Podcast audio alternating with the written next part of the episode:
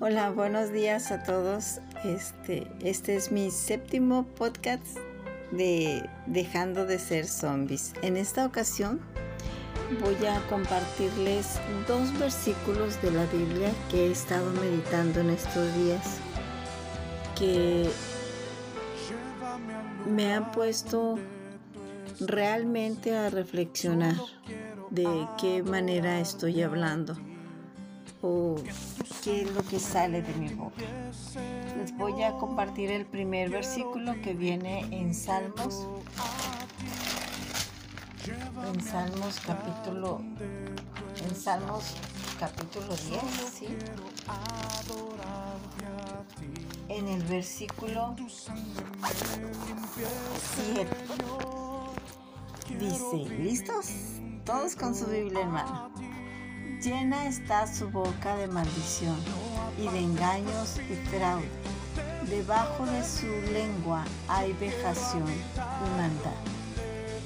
Eh, el título de este capítulo dice plegaria pidiendo la destrucción de los malvados. Este, así comienza este salmo. Y en el capítulo 7 da un, es una plática que está teniendo el salmista con, Dios en oración diciéndole pues que dónde estaba él. La primera pregunta dice, ¿por qué estás lejos, oh Jehová? Y da una descripción de, lo que está sucediendo, que está siendo víctima de gente malvada. Y da una descripción de lo que, de lo que hay en la boca de esa persona. Y dice, llena está su boca de maldición. Es decir, que todo el tiempo está maldiciendo que, no hay otra palabra en él más que maldiciones y engaños, ¿verdad? Que está tratando de, engañar a su prójimo. Fraude, es decir, que está solamente pensando en él, en conseguir ventajas, eh, que no le importa nada más. También debajo de su lengua hay vejación y maldad. Maldad, pues todos sabemos que quiere decir que es pues daño al, prójimo, ese, ese deseo de, hacer daño, de no estar quieto sin, sin hacer daño a la, a la gente. Y vamos a buscar eh, vejación. Según el diccionario dice que es maltrato humillación. Es decir, que esta persona todo el tiempo está maldiciendo, está hablando mal, está engañando a la gente, diciendo mentiras, tratando de, obtener beneficios, ¿verdad? Eh, de humillar a la gente de que está a su alrededor, ¿verdad? Y hay maldad, hay mucha maldad, y eso solamente en su boca porque aquí está escribiendo que solo en su boca es donde está esta, toda esta maldad. Y ahora vamos a la porción que se encuentra en Cantares. En Cantares todos sabemos que, bueno, espero, y todos sabemos que, que en Cantares es un, es un libro eh, poético es un libro que fue escrito, dice la esposa de las hijas de Jerusalén, dice Cantar de los Cantares, es un libro de poesía en el que está, pues el, escritor está alabando a, a su amada y su amada al mismo tiempo a su amado. ¿verdad? Entonces vemos en el capítulo 4, versículo 11 que dice, como panal de miel destilan tus labios, oh esposa. Miel y leche hay debajo de tu lengua, y el olor de tus vestidos como el olor del Líbano.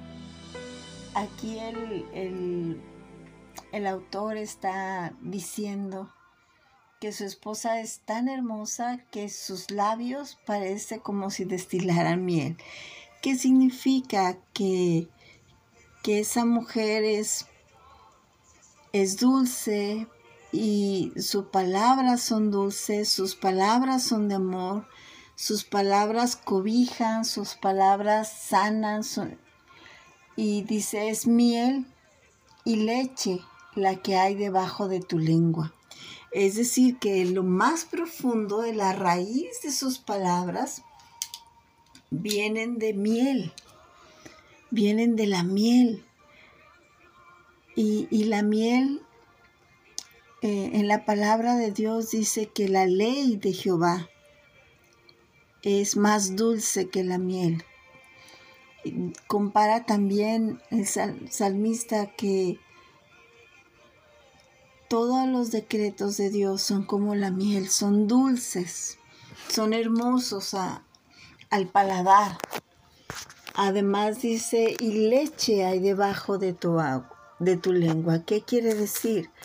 Que hay alimento para los pequeños, que hay ley, ¿verdad? Que hay justicia en su boca, pero que también hay alimento para los pequeños, que hay alimento fresco, reciente, nutritivo. Es decir, que todas sus palabras de, esta esposa es de vida, ¿verdad? Porque están basadas en, la palabra de Dios, en el amor a su amado. Es una eh, como semblanza de lo que es el, el amor entre, entre Jesucristo y la iglesia, ¿verdad? Todo el libro de Cantares. Y dice, el olor de sus vestidos es como el olor del Líbano, a bosque fresco, esa madera, esa, esa frescura, esa eh, libertad que hay, ¿verdad? Quiere decir que toda ella, este, hay libertad y en su hablar trae vida. ¿Por qué? Porque la raíz de su lengua está en la miel y en la leche. Hay un pasaje que dice, desead como niños espirituales la leche, desead como niños la leche espiritual no adulterada, para que podáis crecer para, crecer para salvación. Es decir, que esa leche que viene es una leche que no está adulterada, que es pura, que es santa, que es la palabra de Dios, ¿verdad? Hay otro pasaje en Juan 17, 17, santifícalos en tu palabra porque tu palabra es verdad.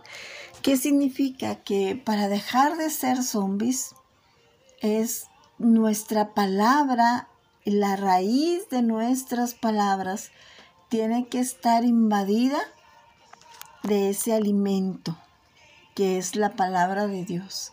Debe estar basada en miel, en justicia, que es su ley, porque su ley es justa, es perfecta y debe ser leche para los pequeñitos, fresca, nutritiva y agradable al paladar. La verdad que estos dos pasajes son hablan de personas muy diferentes tanto se puede aplicar al hombre como a la mujer, ¿verdad? Porque eh, eh encantar la semblanza de la iglesia, puede ser eh, tanto mujeres como, como hombres, ¿verdad? Y en el caso del impío también puede ser tanto mujeres como hombres. Pero la diferencia es enorme, porque mientras que en el malvado la raíz de su lengua hay vejación y maldad, en la esposa amada hay miel y leche debajo de su lengua.